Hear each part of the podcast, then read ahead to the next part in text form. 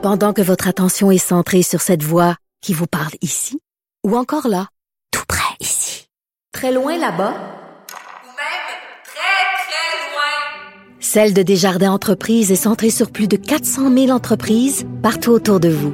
Depuis plus de 120 ans, nos équipes dédiées accompagnent les entrepreneurs d'ici à chaque étape pour qu'ils puissent rester centrés sur ce qui compte, la croissance de leur entreprise. Parce qu'en immobilier, pour être à son affaire, suivez les conseils de nos experts. Via Capital, les courtiers immobiliers qu'on aime référer. Bonne écoute. Ici Ricardo. Et Émilie, marchand d'IGA. On a envie de vous inspirer à bien manger. À moins de 5 la portion. Suffit de repérer les produits valeurs sûres et de les cuisiner avec une de nos recettes. Les valeurs sûres, c'est bien pensé, hein? Bien sûr! Détails sur IGA.net. Quand j'avais 4 ans, parce qu'on a beaucoup parlé de Barbie hein, récemment, et ben vous savez ce que je faisais moi avec mes Barbie. Mon grand truc, c'était de leur enlever la tête pour regarder ce qu'il y avait euh, à l'intérieur. Et il paraît que je restais euh, pensivement pendant des heures comme ça, à regarder euh, ce qui se passait. Très shakespearien comme posture avec le crâne dans la main. C'est rigoureusement exact. Mais derrière l'anecdote un peu, un petit peu étrange, il y a une passion véritablement pour la dissection des êtres.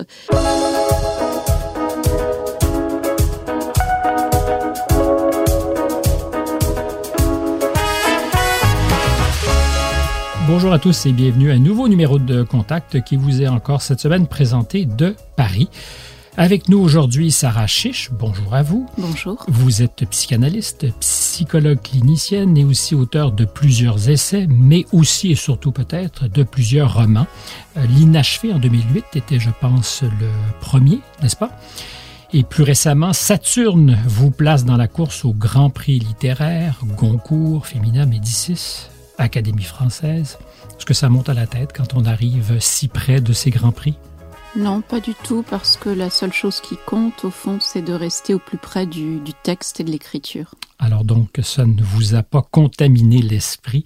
En 2019, vous avez remporté quand même le prix de la closerie des Lilas pour Les Enténébrés, un titre qui donne un peu la couleur de votre œuvre, je pense, même si le registre a légèrement changé avec le dernier.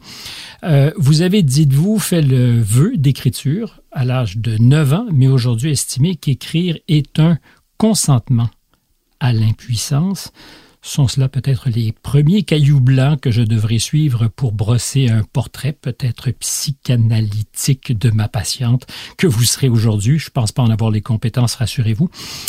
Votre plus récent roman, Les Alchimies, euh, a eu cet effet sur moi alchimique, euh, parce que le, temps s'est transformé en or, je le dis sincèrement, euh, délicieux moment passé en votre compagnie. Petit roman compact, fort bien réussi. Je disais avec changement de registre d'ailleurs qu'on vous reproche un peu comme si euh, un auteur était assigné à une manière de faire les choses. Je n'aime pas du tout être assigné à, à résidence et euh, il est vrai que ça a suscité beaucoup d'enthousiasme ce changement, mais aussi quelques quelques réserves. Vous voyez, parce que quand on a aimé, quelque chose chez un auteur, on s'attend peut-être à retrouver de livre en livre euh, la même chose, hein, le duplicata, la, la même patte. Or, vous voyez, il y a des auteurs que je respecte beaucoup, que j'estime, par exemple Philippe Forest ou Christine Angot, qui vont avoir la nécessité, de livre en livre, d'explorer dans tous les recoins possibles, avec toutes les énonciations possibles, la même question l'inceste pour Christine Angot, le deuil impossible de l'enfant pour Philippe Forest. Et puis il y a d'autres auteurs qui, à chaque fois, vont inventer une nouvelle forme. Ou, une nouvelle quête aussi. Ou une nouvelle quête.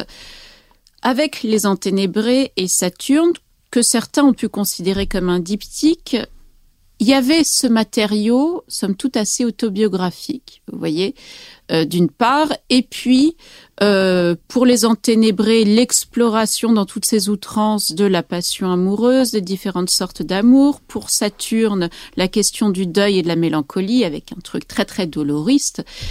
Je me suis dit, bon, je suis allée au bout de tout ça et j'avais envie de, de, de, surprendre, vous voyez, de, de, de, proposer complètement autre chose. Et on ira vers cette autre chose un peu plus tard parce que je pense qu'il y a un détour biographique qui s'impose, mais à la volée, puisque vous parlez euh, de la souffrance liée à l'amour, Mhm. euh, en fait, c'est pas l'expression que vous avez employée, mais c'est inévitable, selon vous, que l'amour nécessairement va engendrer de la douleur comme il l'amène de, de grand bonheur? Oh non.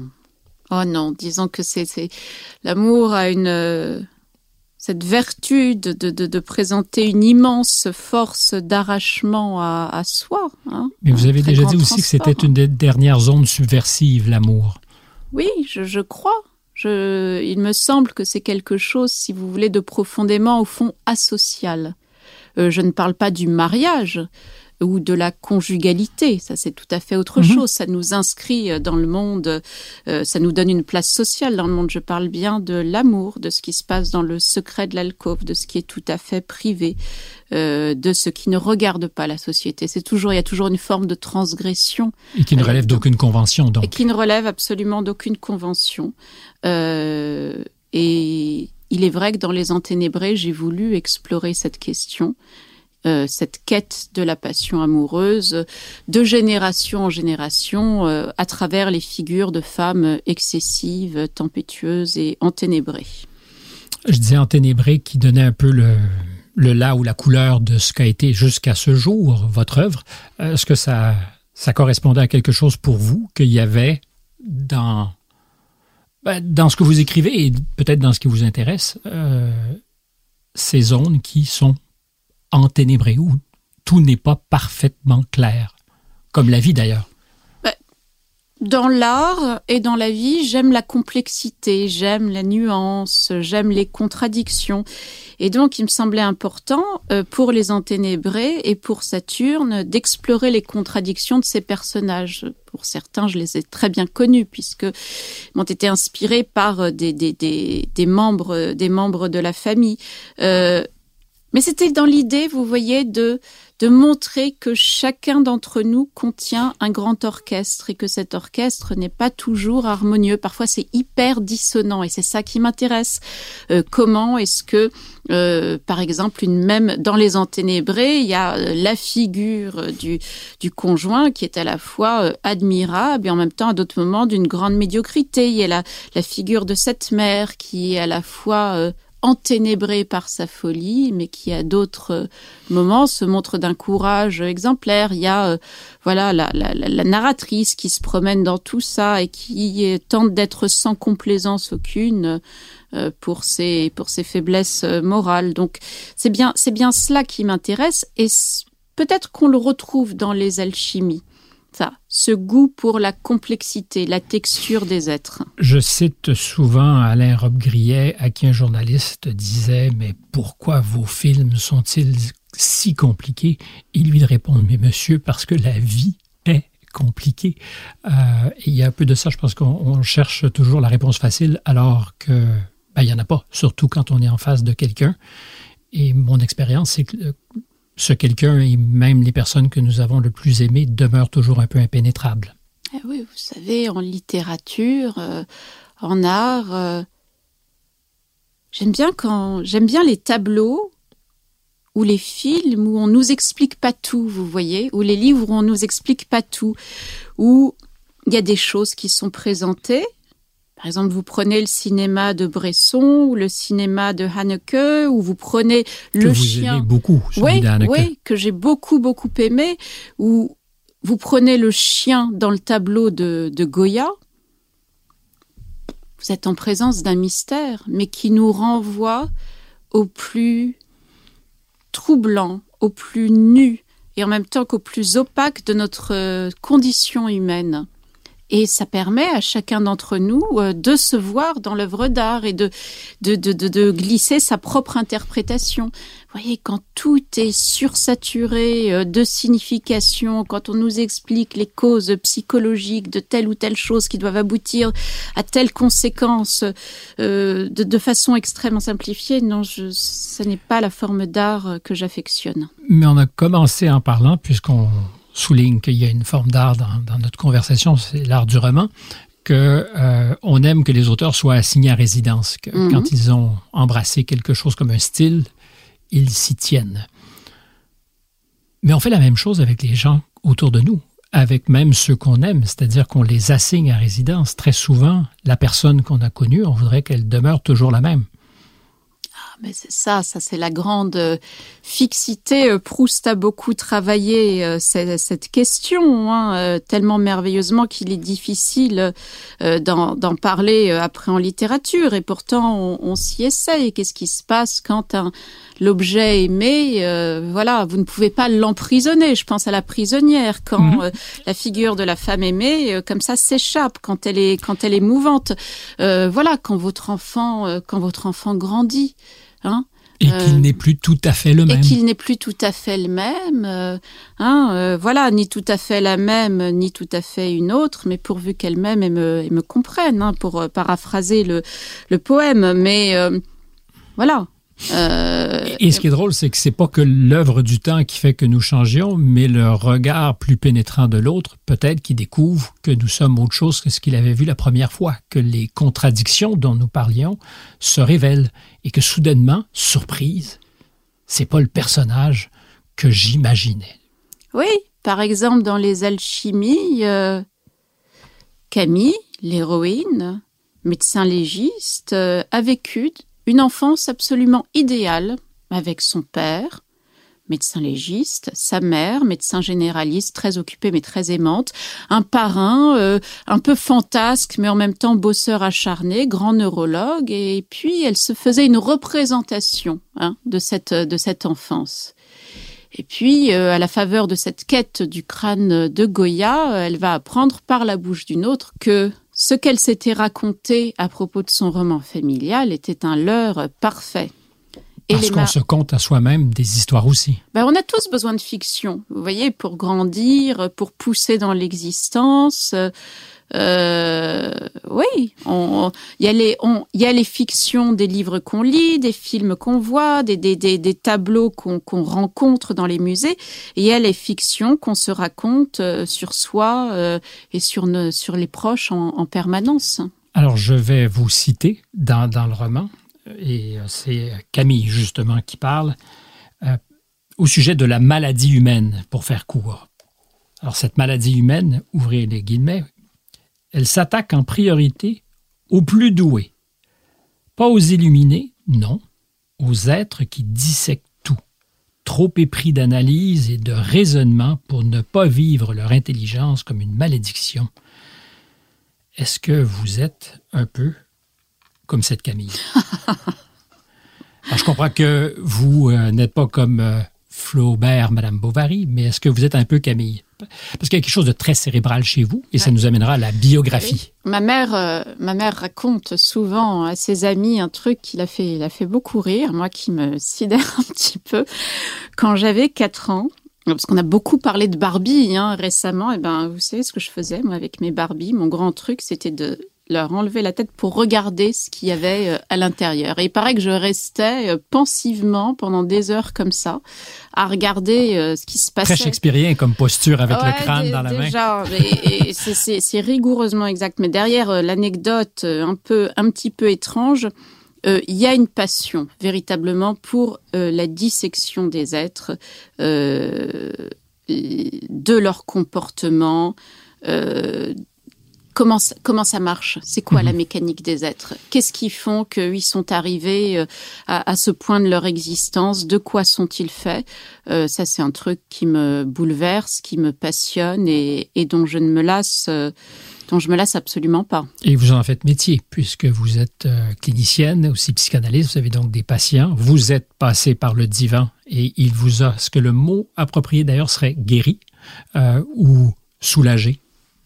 Oui, alors écoutez, oui, maintenant l'essentiel de mon activité, c'est quand même l'écriture, mais euh, c'est vrai que pendant un, longtemps, euh, l'analyse a été euh, le, cœur de ma pratique. Ça reste voilà un métier, mais ma nécessité, c'est bien et l'essentiel de mon activité aujourd'hui est bien est bien lié à l'écriture.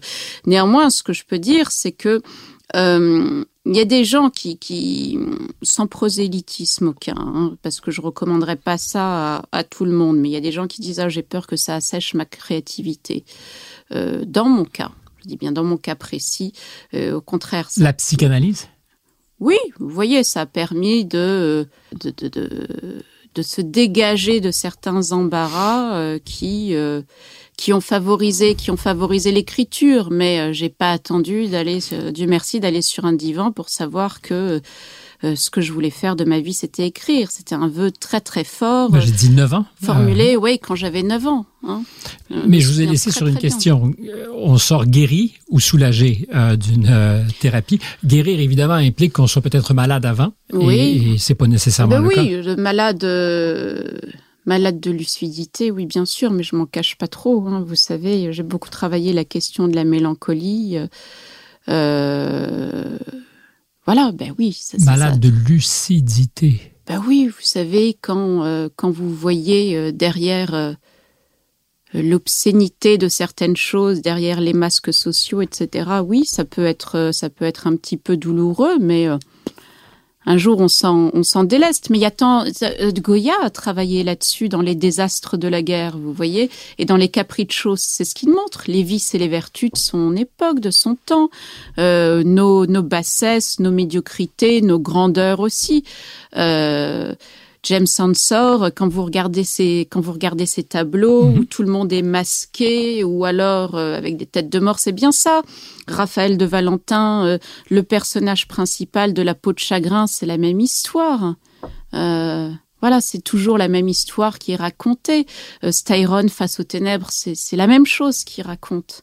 Donc, euh, on connaît ce vieux problème décrit par, euh, depuis Aristote dans le problème 30, hein, c'est-à-dire que euh, Roquentin dans la nausée, c'est c'est la même chose. C'est quand Mhm. vous êtes confronté à, à quelque chose de l'obscène nudité de l'existence, ben vous tombez sur un os. On faisait ce geste-là tout à l'heure, Hamlet Oui. et le crâne de Yorick. Ben, c'est la même chose. Mais pour la jeune fille qui décapitait ses Barbies pour voir ce qui se trouvait Ouais. à l'intérieur, qui aujourd'hui écrit un roman où l'héroïne est en quête de la tête Hmm. de, de Goya, euh, qui est disparue, comme d'ailleurs la tête ou les têtes de plusieurs personnes célèbres, on reviendra là-dessus. Euh, donc, un matériau fertile. Je reviens à la gamine, donc 9 ans, Hmm.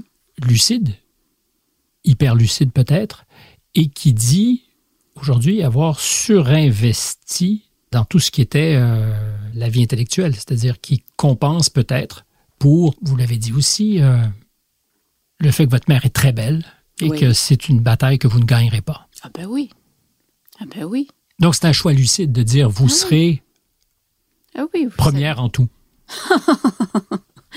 Non, C'est malheureusement. la première fois que vous riez franchement là, depuis le début sur cette idée d'être première en tout. Non, malheureusement, euh, la, la vie euh, se fait fort de vous démontrer que non, on peut pas être première en tout. Donc Et c'est ça- malheureux ça Non, c'est bien parce que ça, ça prend l'humilité euh, et puis euh, ça permet de, de, découvrir euh, d'autres choses, d'autres chemins. Donc finalement, ben non, si on était toujours première en tout, ce serait, serait un petit peu ennuyeux. Hein. L'art de perdre, c'était un très beau titre d'un roman d'Alice Zeniter et, et, et voilà. Et je crois que voilà, il y a il y a un art de gagner, il y a un art de faire la guerre, comme dans les personnages des alchimies au début du roman, hein, ces médecins, ces soignants qui sont sur le front, cet art de faire la guerre. Et puis il y a l'art de perdre aussi. Et puis euh, il y a effectivement ce que Goya appelait les désastres de la guerre, hein, c'est-à-dire euh, la façon dont ces combats vont engendrer des passions tristes, euh, des passions tristes en nous. Hein. Euh, donc oui, euh, très tôt, j'ai surinvesti euh, le, le champ euh, intellectuel et euh, ça m'intéressait de me fabriquer un intérieur. Euh, On se fabrique? On se fabrique et puis on est fabriqué par les livres qu'on rencontre et puis euh, par les gens qu'on rencontre. Malheureusement, euh, Mais on est fabriqué par les livres qu'on rencontre, dans Ouais. la mesure où on investit très fort dans sa vie intellectuelle aussi. C'est-à-dire que tous les gamins ne sont pas pour euh, autant fabriqués par les livres qu'ils ont croisés. Ça peut être les, non. les copains euh, pour certains, ça Oui. peut être euh, des professeurs, ça peut être en Mhm. fait une foule de choses. À partir du moment où la littérature occupe un pareil espace, bah, c'est quand il y a une vacance, si vous voulez. Ah, des amis, j'en ai eu, des, très bonnes amies, euh, quelques bons copains, j'en, ai, ai eu aussi.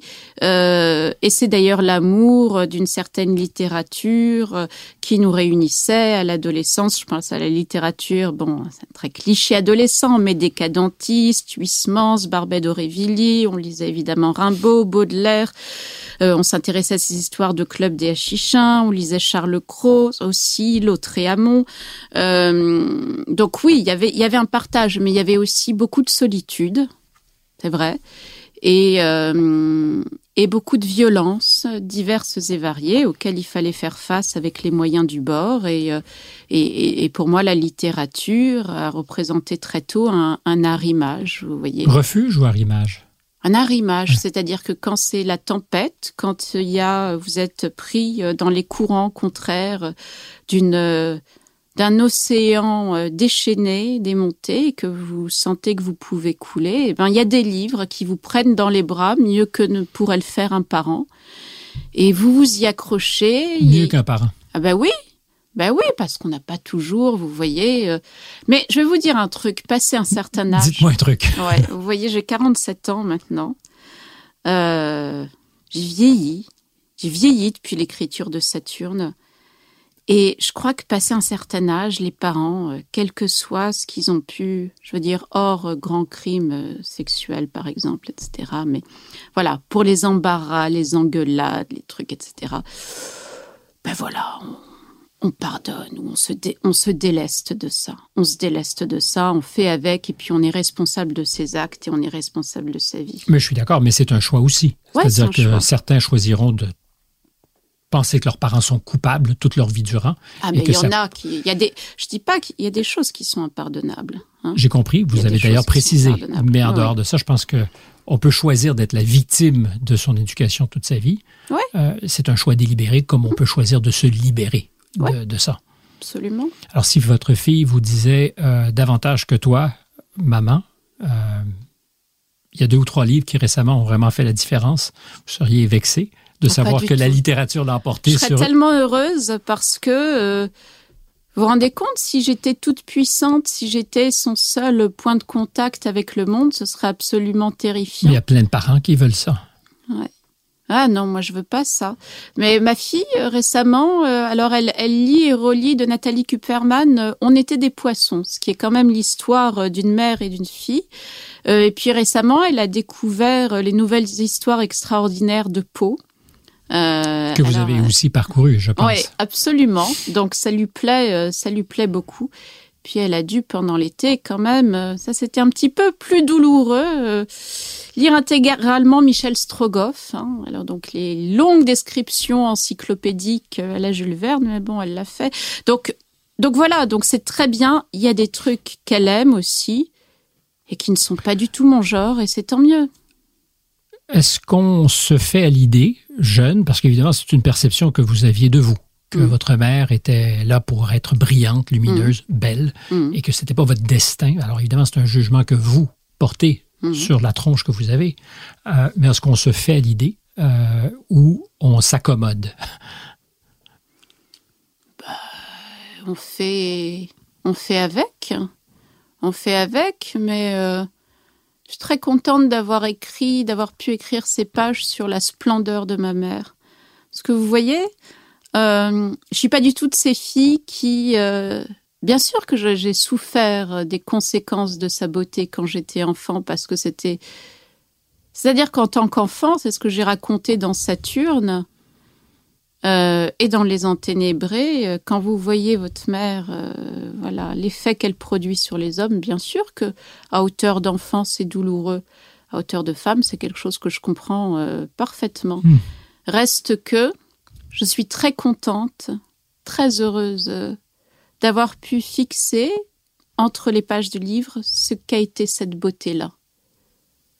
Ce qu'elle a été. Vous voyez, parce que maintenant, Ma mère vieillit, le temps passe, euh, mais reste cette beauté-là écrite entre les pages et, et l'amour immense qu'elle m'a, au bout du compte, c'est ça, l'amour immense qu'elle m'a qu'elle m'a inspiré et qu'elle et qu'elle m'inspire encore. Vous parliez tout à l'heure de ces tempêtes qui se sont déchaînées jeunes. Mhm.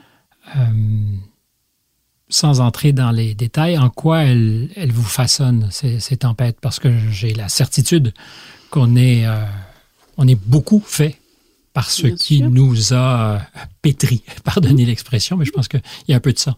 Euh, la personne que vous êtes aujourd'hui, donc, a Mais- été faite par Oui, ces, moments très difficiles et douloureux. Oui, vous savez, Sino a écrit dans son très beau livre Triste Tigre que je voudrais pas trahir hein, la citation, mais il y a l'idée que voilà ce que cet homme lui a fait monstrueusement endurer. euh, le plus génial et le plus terrible de ce qu'elle est aujourd'hui, c'est à cause de lui. Euh, je dirais, donc pour vous répondre de biais, que euh, la somme des, des- des- des violences euh, endurées Violence? la somme des violences endurées dans l'enfance et dans l'adolescence, vous voyez, au bout du compte, eh ben, ça forge quelque chose euh, et ça produit peut-être le plus terrible de ce qu'on peut mettre dans la littérature, mais aussi parfois le plus, le plus fulgurant. Donc, euh, Mais violence euh, fait penser peut-être à l'idée d'avoir été écorché. ça n'a plus d'importance. On peut se libérer de tout ça? Clairement, vous l'avez fait. On peut, parfois on ne peut pas, et puis parfois on peut. Euh, mais je vais vous dire un truc, ça a toujours un prix, même quand on peut, euh, ça a un prix. Mais ça, c'est ma part secrète, qui ne regarde que moi, qui ne regarde absolument pas la littérature. On a l'air libéré comme ça, on a l'air arrogant, peut-être un peu prétentieuse, mais en fait, c'est c'est du pipeau. hein. Je suis je suis très démunie, très démunie et très effrayée. hein. Mais euh, Mais comment se fait-il qu'on arrive à si bien bluffer? Parce qu'évidemment, si quelqu'un est avec nous depuis 20 minutes, mais il y a l'écriture. mais je reviens à la question Ouais. du pipeau. Comment se fait-il qu'on soit si capable de, de bien bluffer? Euh, Peut-être que c'est la seule manière de survivre. Il faut un minimum, euh, à l'occasion, baisser la, visière, quoi. Mais en même temps, cette fragilité, c'est aussi ce qui nous constitue. C'est-à-dire que ce que vous protégez, c'est un peu ce, que ce qui vous constitue aussi. Ben, c'est ce qui me permet d'écrire ce que j'écris. Euh, je crois, à un moment donné des alchimies, il y a ce personnage Jeanne qui dit, qui dit qu'elle est très vide et que elle a été, vous voyez, directrice d'un théâtre. Elle a aussi été actrice dans ce théâtre, mais aussi dans d'autres théâtres.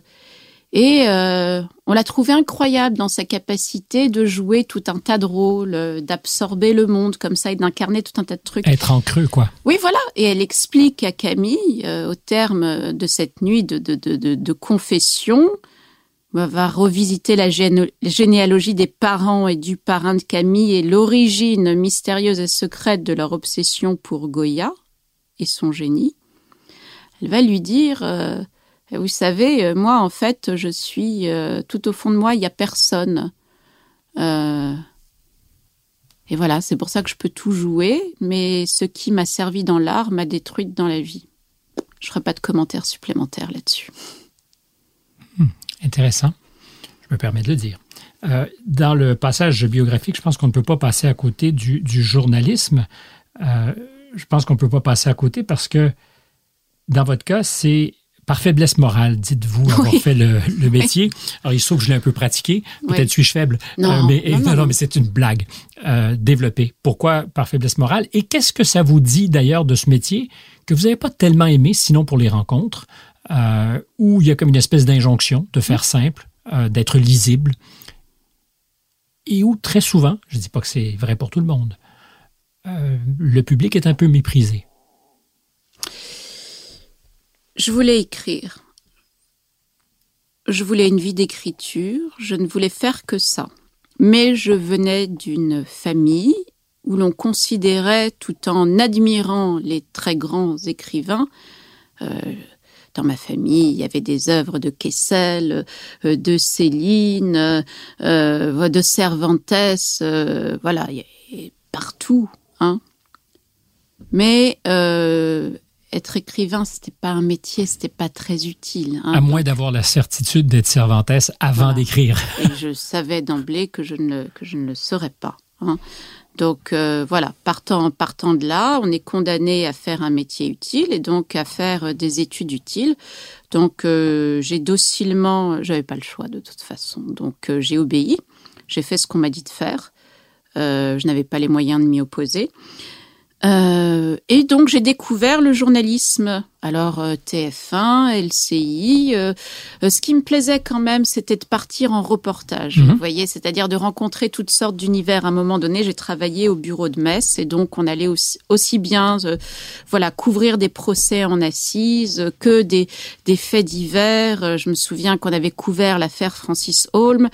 Je me suis retrouvée euh, à couvrir la nuit de c'est loin tout ça, la nuit du crash du Concorde. hein. C'est moi qui étais envoyée à Gonesse, euh, voilà, et donc on est parti avec l'équipe euh, faire les premières images, mais comme j'étais simple stagiaire, ça a été repris le lendemain dans le JT de 13 heures par quelqu'un d'autre, mais euh, La chasse aux images, au Ouais, scoop. je me souviens de la chasse aux images, la chasse au scoop.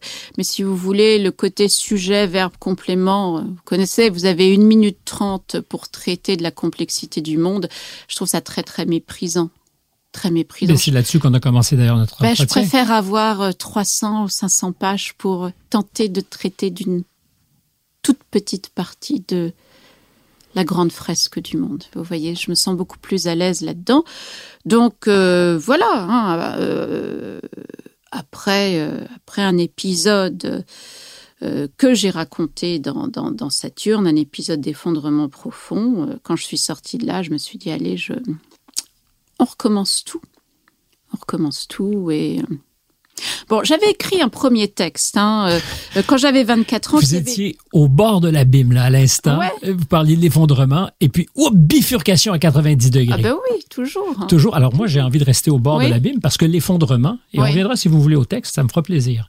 Euh, ben, l'effondrement, il est essentiel euh, Mhm. dans votre parcours. Oui. D'ailleurs, il y a quelque chose de très alchimique parce que il y a un avant et un après. Mhm. La matière a changé. Vous êtes probablement, est-ce que ça serait un bon choix de mot que de parler d'alchimie oui à travers ce. oui Parce qu'il y, a- il y a des gens vous voyez pour qui euh, bien sûr la vie est faite de de rupture, de fin, de continuité, de, de début, comme le dit le très beau texte de Claire Marin, les débuts. hein. on peut recommencer. Peut-on recommencer sa vie, refaire sa vie? Puis il y a des gens pour qui, véritablement, à un moment donné, il y a une cassure, ils ont cessé de vivre, ils ont cessé d'être, et puis à un moment donné, la vie reprend ses, dro- ses droits. Euh, Dans mon cas, ça a été cela. Et c'est vrai qu'après, euh, dire, l'effondrement euh, saturnien, Alors, pour ceux qui manqueraient d'imagination et qui nous écoutent, qu'est-ce que c'est qu'un effondrement saturnien bah, c'est la dépression mélancolique. hein, euh, dans, euh, voilà. que vous voyez, parce que vous avez parlé de Styron tout à Oui. l'heure, de William Styron, Mhm. qui a écrit là-dessus divinement Oui, absolument. euh, cette image d'être un peu comme Gulliver lié, ligoté à la plage avec la mer qui monte tranquillement. Et on ça. voit l'eau arriver et on est incapable de bouger. Je pense que c'est l'image qu'il employait. Il y avait quelque chose de ça, cette marée montante qui va nous engloutir. Alors vous la voyez arriver, cette mélancolie? Ben non, vous la voyez pas arriver. Un matin, c'est là, ça, vous fond, ça fond dessus, et puis il fait nuit en permanence. Et il y a plus de jour, euh, il y a plus de, il y a plus de nuit. Tout est, tout est enténébré, tout coagule, le passé, le présent, le futur, dans une espèce de mélasse euh, terrifiante. Vous n'avez plus du tout l'impression d'être vivant. L'avez-vous déjà été Euh, Bon, ben voilà, il y a des accidents de, le- de la vie comme ça, à la suite de très, de très grands deuils. Puis on se dit qu'on va jamais s'en sortir, hein, jamais. Puis un jour, on, on s'en sort. Et puis, euh, moi, dans mon cas, j'ai j'ai réémergé de ce truc radicalement différente. Je déteste la personne que j'ai été. Avant, Ah oui, je la déteste, je la méprise. Vous la méprisez. Ah oui, je la méprise. À, à part le- ce, l'enfant. à part- ce vous, alors il y, a- il y a entre l'enfance Oui. et cette période de dépression, donc euh, peut-être 10 ans, 12 ans, je ne sais pas. Oui, ben vous savez, euh, trop, trop docile, euh, trop docile, voulant plaire, voulant être aimé euh, euh, à tout prix, voulant, pff, enfin bon, un peu, un peu médiocre. Mais reste un complexe, c'est que pendant toutes ces années, de, Médiocre. ouais, pendant toutes ces années de maladie, vous voyez, j'ai pas, j'ai pas lu parce que j'étais incapable de lire. et j'ai pas fait les études que j'aurais que j'aurais voulu faire. Euh, Il y avait une inscription dans une grande prépa littéraire. euh, euh, je n'ai pas eu le droit d'y aller, ça, ça reste un, Un- une grande une grande tristesse, un Le grand droit chagrin. donné par qui? Bah, c'est la famille, vous savez. À quel âge, à ce Voilà, moment-là? 10, euh, 18 ans après le bac. Donc, euh, donc voilà. Donc, euh, parce qu'il faut faire, parce que c'est pas utile, donc il faut faire un métier utile. Mais, mais au bout du compte, vous voyez, euh, peut-être que j'aurais appris à faire euh, des phrases toutes droites, euh, mais euh, que j'aurais pas pu écrire ce que ce que je peux écrire aujourd'hui. Donc, elles ne sont pas toutes droites d'ailleurs dans le dernier, Les Alchimies. Il y a quelque chose d'une d'un rythme quasi hypnotique dans certaines des phrases, une scansion. Il y a vraiment. moi, j'ai été absorbé. Euh, ça ne s'apprend pas. C'est-à-dire que il faut avoir trouvé son propre petit sillon pour écrire comme ça. je ne sais pas. Air Euh, dubitatif pour ceux qui nous écoutent. Non, non, mais je- j'écoute, je, je, je cherche à comprendre euh, où vous voulez en venir. Oh, c'est très difficile de. de Mais je vous rassure, je ne sais pas où je veux en venir. Je suis avec vous euh, sur, Oui, oui, sur mais la, je- moi aussi, sur la suis- paroi. Moi aussi, je suis avec vous, mais euh, euh, ce qui m'intéressait, c'était de, de, de, de vraiment de, m'amuser et de transmettre le plaisir d'écriture. Pour les Enténébrés et Saturne, ça n'a pas été une partie de plaisir d'écrire ces livres.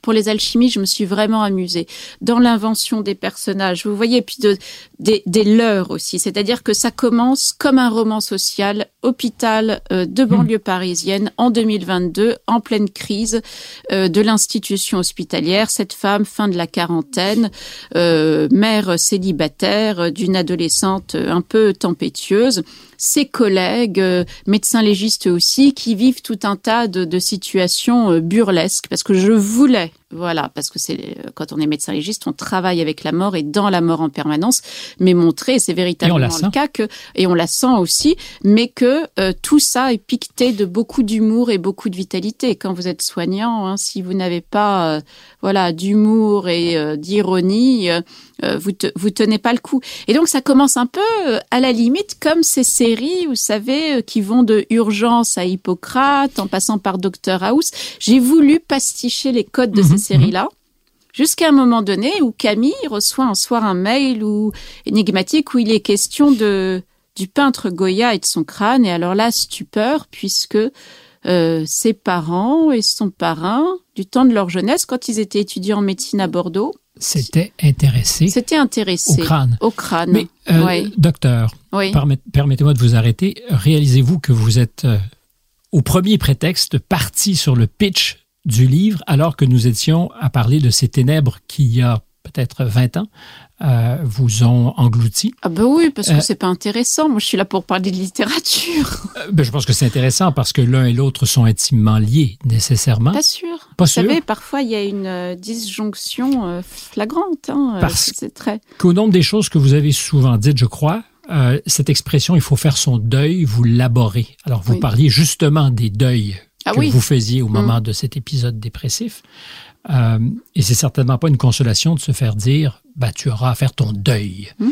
Comme si on devait se résigner à Oui. ce que tout passe. C'est ce que je disais au moment de, de Saturne, hein, et ça je le maintiens fermement. On nous dit, euh, on peut faire la cuisine, on peut faire son travail, on peut faire les courses, mais on fait pas son deuil. On est fait par le deuil et on fait avec le deuil. Cela je le maintiens très très fermement. Euh, donc il y a des choses, ben oui, dans l'existence qui sont euh, impardonnables. Il y a des choses qui sont irrécupérables.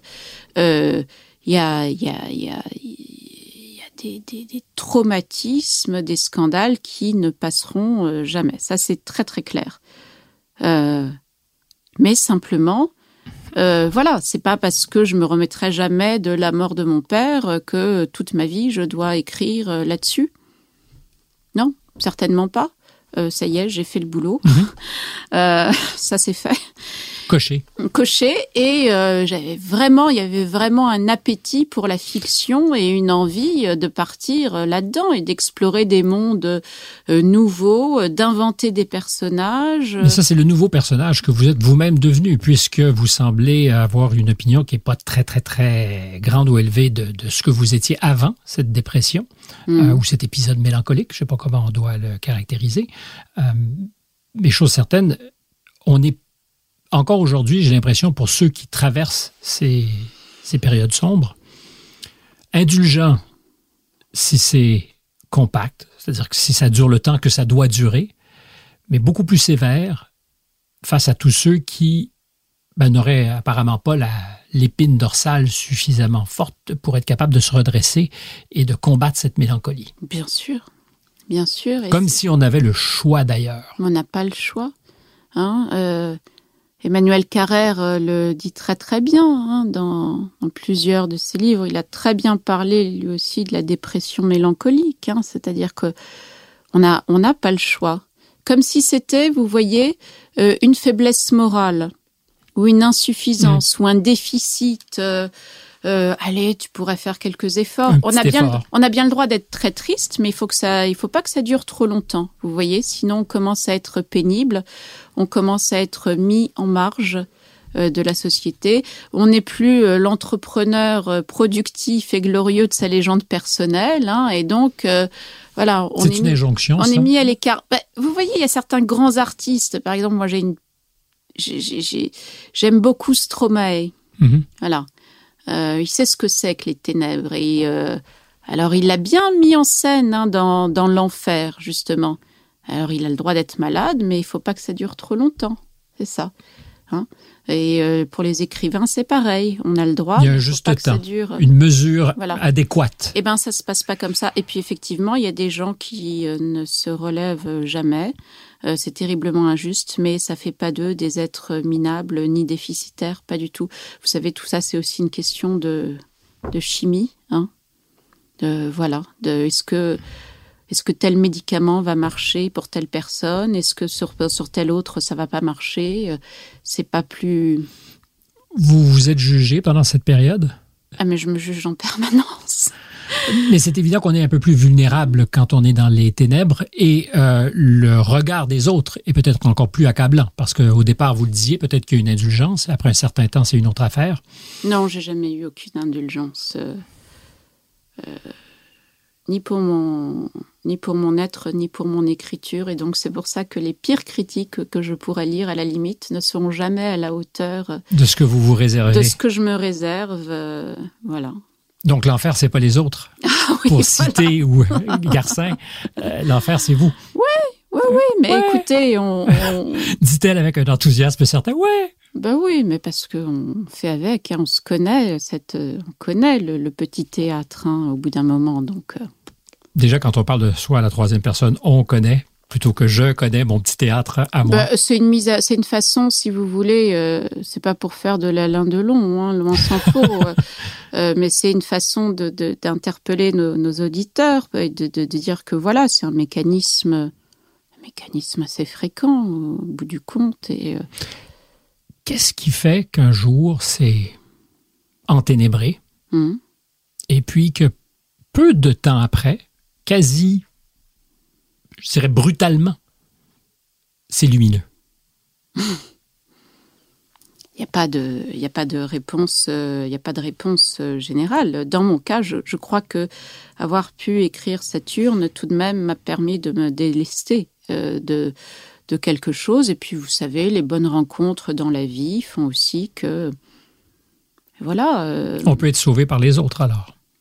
oui, on peut être, peut être banalement sauvé par l'amour, on peut être banalement sauvé par l'amitié, on peut être banalement sauvé par euh, Mais c'est terrible de s'arracher, je vous écoute, c'est comme Ouais. si c'était catastrophique de de, de prêter le flanc à l'idée d'être sauvé par l'amour ou par l'amitié, comme s'il y avait quelque chose, comme vous as- si vous aspiriez à quelque chose de supérieur. Non, mais c'est pas ça. Mais depuis, depuis tout à l'heure, je suis insupportée par le fait d'avoir à parler de moi. C'est Ah. terrible. Je voudrais parler que de mes, que de mes bouquins ou des, ou des livres des On autres. a parlé beaucoup et- des livres. ou d'art. Et, et donc voilà, donc je. Vous êtes comme Jean d'Ormesson, d'ailleurs, j'ai remarqué que vous avez toujours une citation à propos. Ah, Euh, écoutez.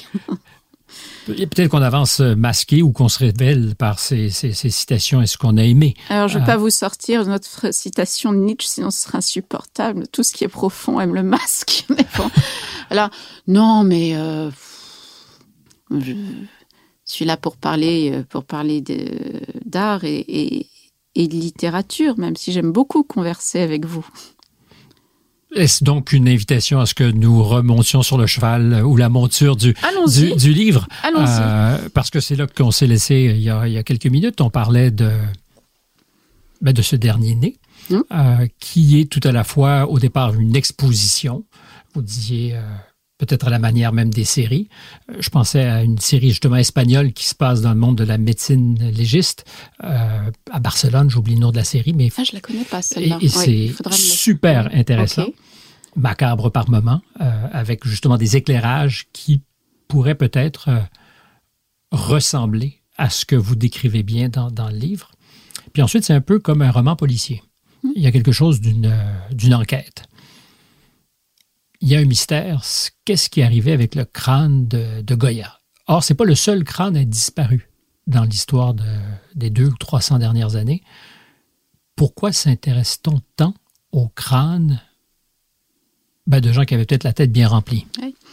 Alors, il y avait une science euh, au 19e siècle, la phrénologie, et notamment euh, lancée, propulsée sur le devant de la scène par un Autrichien, Franz Joseph Gall. Et ce type postulait que euh, nos vies et nos vertus, euh, nos grandeurs et nos tares étaient inscrites sur les bosses Mhm. de notre crâne. Hein, répartis en différentes aires. Et c'est comme ça qu'il a pu, on a pu estimer aussi, c'est-à-dire Gall et ses élèves à sa suite, qu'il y avait des criminels nés ou des prostituées nées ou des génies nés. Ce qui pose, vous voyez, on est déjà... On euh, est prédestiné. on est prédestiné, mais là, on, on sent tout le potentiel euh, euh, terriblement euh, eugéniste hein, de, de, de, de ça annonce un peu le 20e siècle. hein. Ah ben oui, ça l'annonce euh, carrément.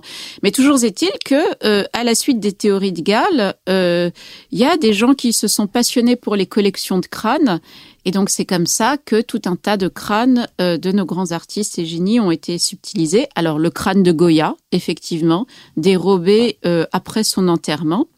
Il est mort à Bordeaux puisqu'il était en exil là-bas à la suite du retour de l'Inquisition espagnole, mais aussi le crâne de Beethoven, le crâne de Descartes plus précocement, hein, mais qui s'est baladé de, de, de main en main pendant très très longtemps. Euh, vous voyez, c'est un peu comme les reliques euh, des, des rois ou des saints. On se figure que si on possède Mhm. un morceau du génie, on va s'approprier une part de, de son il y a un génie. personnage qui décide d'avaler Voilà. Un petit bout de ce crâne, pensant peut-être que de l'ingérer fera de lui quelque chose qu'il n'est pas. Absolument. Alors ça, c'est quelque chose que j'ai inventé. Euh, ce geste de euh, ce peintre qui a vraiment existé, Dionyso Fieros, et qui a peint en 1849 euh, un tableau qui s'appelle Crâne de Goya. Comment le type a-t-il pu peindre en 1849 le crâne de Goya, alors qu'à l'époque on n'avait pas encore exhumé le corps de Goya pour le rapatrier en Espagne, et donc prétendument on ne savait pas qu'on avait volé euh, la tête Mhm. du peintre.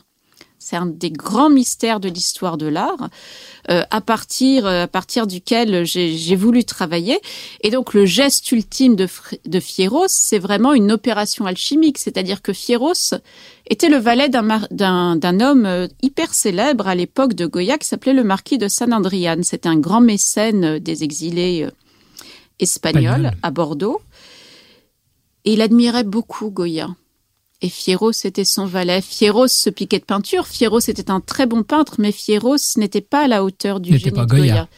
Donc j'ai imaginé, euh, j'ai imaginé ce truc, vous voyez, de manger un petit morceau du crâne euh, du génie pour se peut-être se, se De l'approprier. l'anthro- l'anthropophagie, d'une Oui, certaine c'est façon. ça, c'est ça, oui. Et c'est un écho, vous voyez, au tableau de Goya, euh, Saturne dévorant euh, un de ses enfants. Alors, je vous ai confessé que c'est un tableau qui, pour moi, Oui. est, est fondamental pour plein de raisons, on pourra y revenir. Mais Goya n'est pas un choix innocent non plus, parce qu'il y a un avant et un après dans la vie de Goya. Il y a ce qui précède de 1792, C'est si ça. ma mémoire me Mm. sert bien. Peintre ambitieux. Mm. Je dirais pas quelconque, mais euh, plus léger, Mm. dans la dentelle presque. Et puis, il y a après 1792, avec un moment évidemment qui, qui le frappe dans son corps, personnage sombre, un peintre sombre.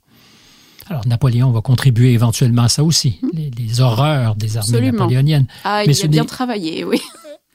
Mais ce n'est plus le même homme. Il y a une alchimie aussi qui C'est s'opère.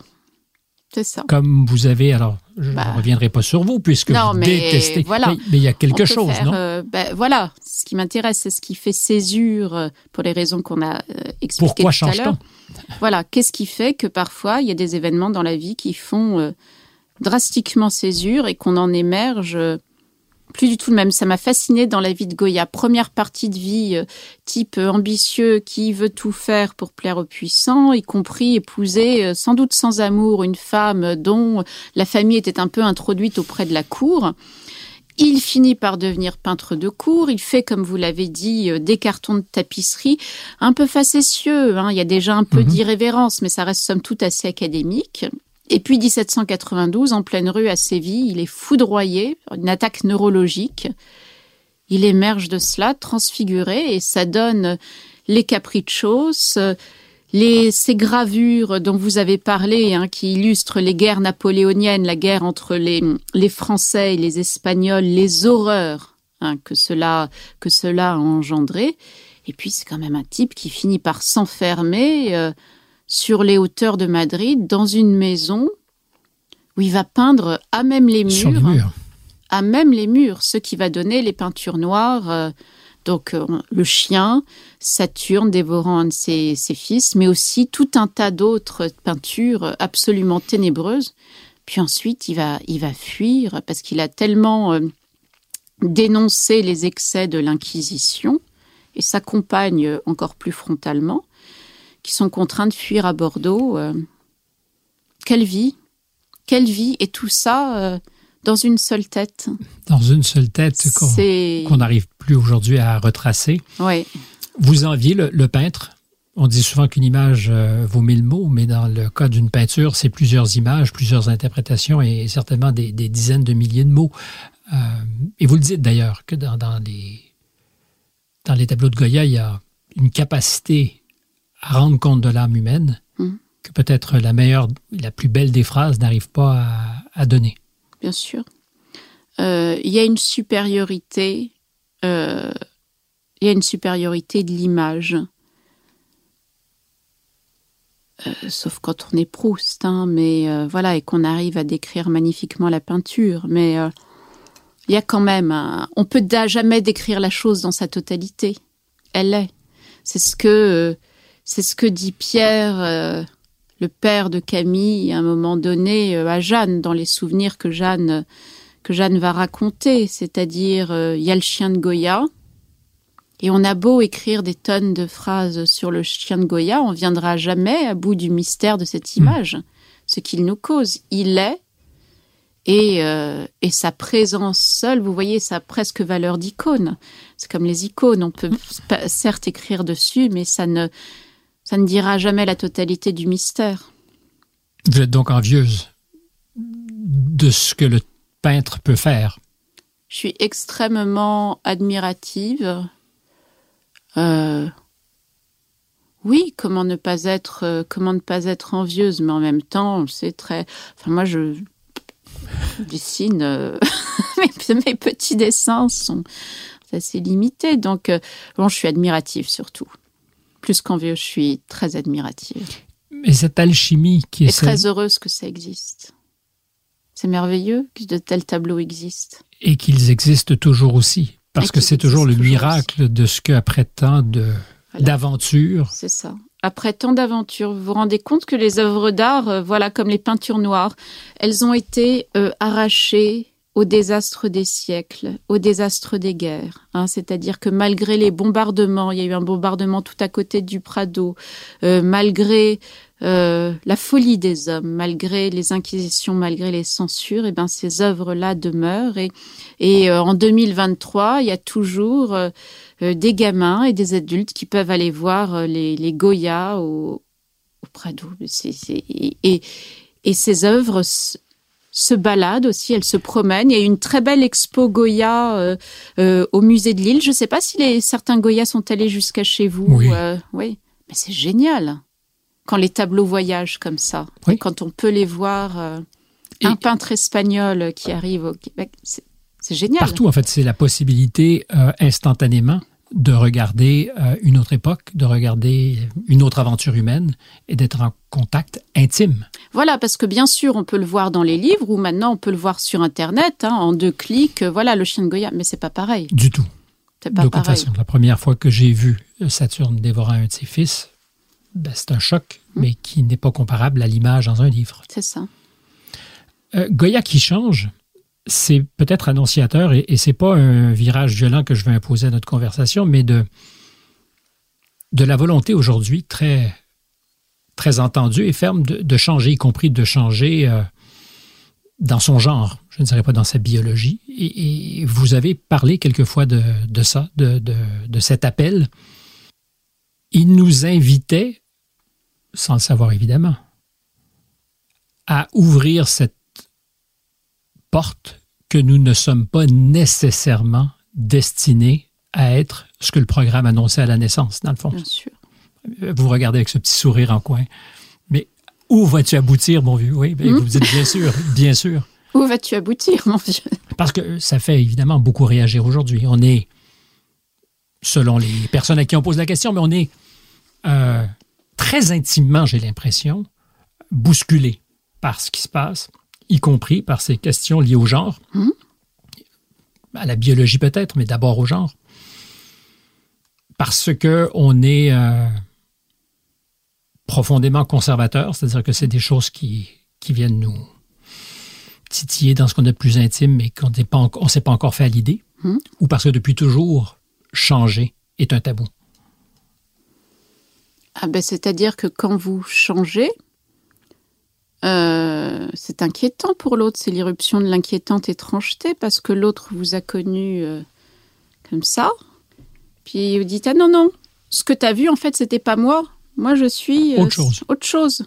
Et moi, je, je, je me réaliserai complètement dans cette nouvelle identité-là.